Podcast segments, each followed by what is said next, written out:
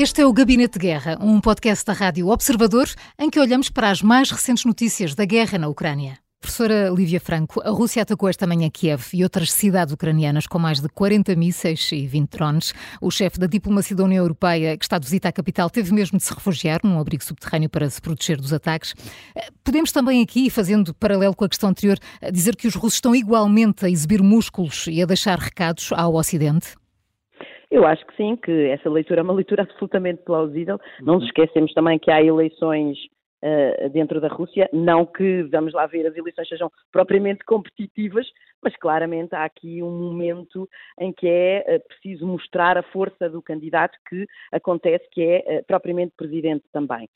nós sabemos também que há aqui um padrão que é um padrão que tem vindo a ser confirmada ao longo destes dois anos uh, constantemente, uma e outra vez, que é cada vez que uh, há uma visita uh, com alta visibilidade à Ucrânia, nomeadamente a Kiev, quer seja a liderança da União Europeia, quer seja a liderança de um qualquer país europeu, quer seja a liderança norte-americana, lá vem uma barragem de uh, ataques uh, russos, não é? E, portanto, assim como que fosse um sinal para dizer, ok, vocês recebem estas visitas, estas visitas são sinal de um apoio político, de um apoio militar importante e significativo, mas nós, na verdade, continuamos a ser capazes, de facto, de, eh, de pôr em causa a vossa segurança. Eu acho que é, é, mais essa a leitura que nós temos que fazer. Sendo que neste momento nós sabemos que a Rússia, enfim, já desde uh, o verão, desde o final do verão e, e, agora com maior intensidade, de facto, desde o mês de dezembro, tem intensificado estes ataques, em, em muito particular às principais cidades ucranianas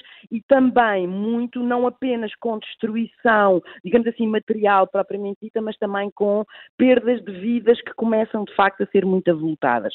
Portanto, se durante estes quase dois anos eh, a opinião pública ucraniana, apesar de tudo, começou a aprender a ter uma vida que de alguma maneira era pautada por estes momentos em que eles que soavam as sirenes, não é? Por causa dos ataques eles tinham que se, que se, esconder. Agora, de facto, isso começa a ser muito pesado e a ser mesmo pesado naquilo que é as perdas de vidas humanas e, com, e isso obviamente tem consequências psicológicas e, e digamos assim, de na, na, na, na, preocupação, não é? E, no, e no, no, estado de alerta com que as, as, pessoas vivem e vivem já há muitos, muitos, muitos meses e, e, e de facto isto uh, tem, tem as suas consequências. Não por acaso acontece de facto no momento de visita de, de Borrell, não é? Que é, uhum. como nós sabemos, o líder da diplomacia uh, europeia e, portanto, ele próprio também se sente de facto na urgência de rapidamente se, a, se abrigar e, portanto, é sempre este sentimento de insegurança que de facto um, a, a, Rússia está constantemente a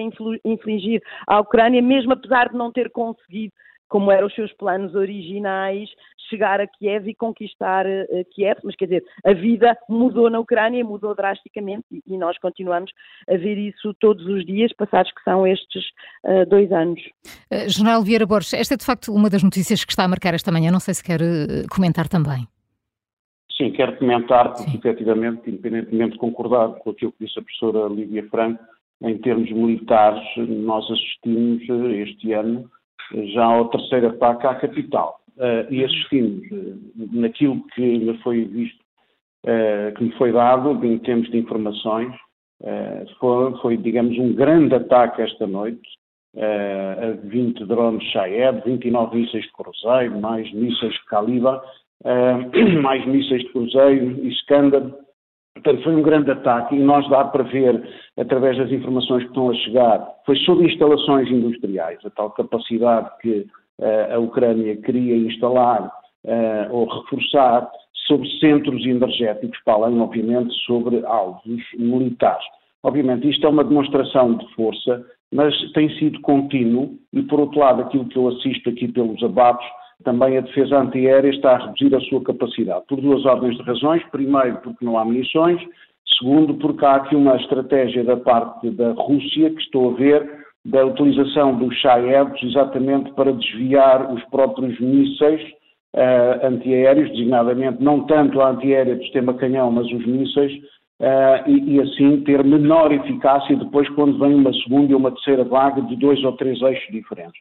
Ora bem, em termos, isto é em termos militares, em termos políticos, nós notamos uh, efetivamente uma, uma, um, um, esforço muito grande nesta altura porque é a altura ideal para a Rússia. A Rússia percebe perfeitamente daquilo que são as grandes limitações em termos de munições da parte da Ucrânia, e não é só de antiaérea, é também de campanha, da arquearia, eh, e, e, portanto é a altura para o fazer, até quando há esta divisão eh, em termos do apoio norte-americano eh, e não haver apoio designadamente em munições, é a altura ideal para desenvolver todo este tipo de ações, pelo menos nesta fase em que as operações militares terrestres não têm, digamos, a altura, não é a altura propícia, será certamente depois na primavera.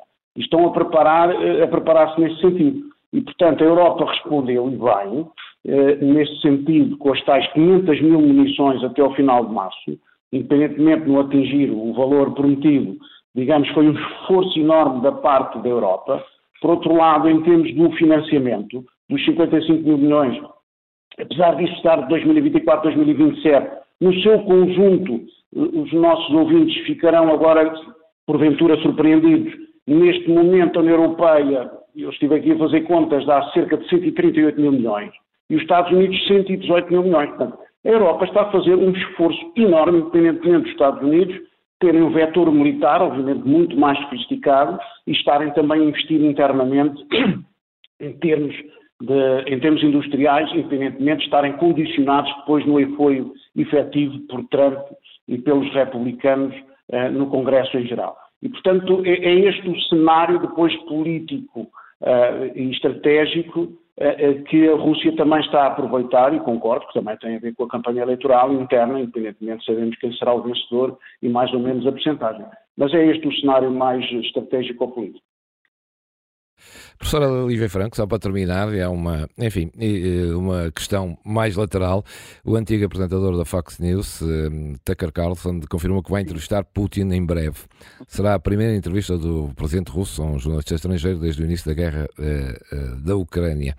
Embora ele seja um antigo apresentador da Fox News, eh, há aqui alguma relação que se possa fazer entre este canal Fox, que está mais identificado com Trump? Quer dizer, eu não faria, não estabelecia uma relação pois direta uma questão com, mesmo. Com, com, com, estava a fazer. estabelecia com a própria figura do Carson, não é? E que aliás correm rumores também que ele é capaz de ser candidato a vice-presidente do Trump se ele ganhar as eleições. Enfim, é o mundo em que vivemos. Uh, de facto, isto uh, é, é a realidade e é uma realidade que deve preocupar muito os europeus uh, nos próximos anos. E é isso, e temos que seguir com muita atenção essas dinâmicas internas nos Estados Unidos, porque têm, como vimos, consequências internacionais e muito particularmente aqui na Europa e junto da, da fronteira da União Europeia. O Gabinete de Guerra é um podcast da Rádio Observador.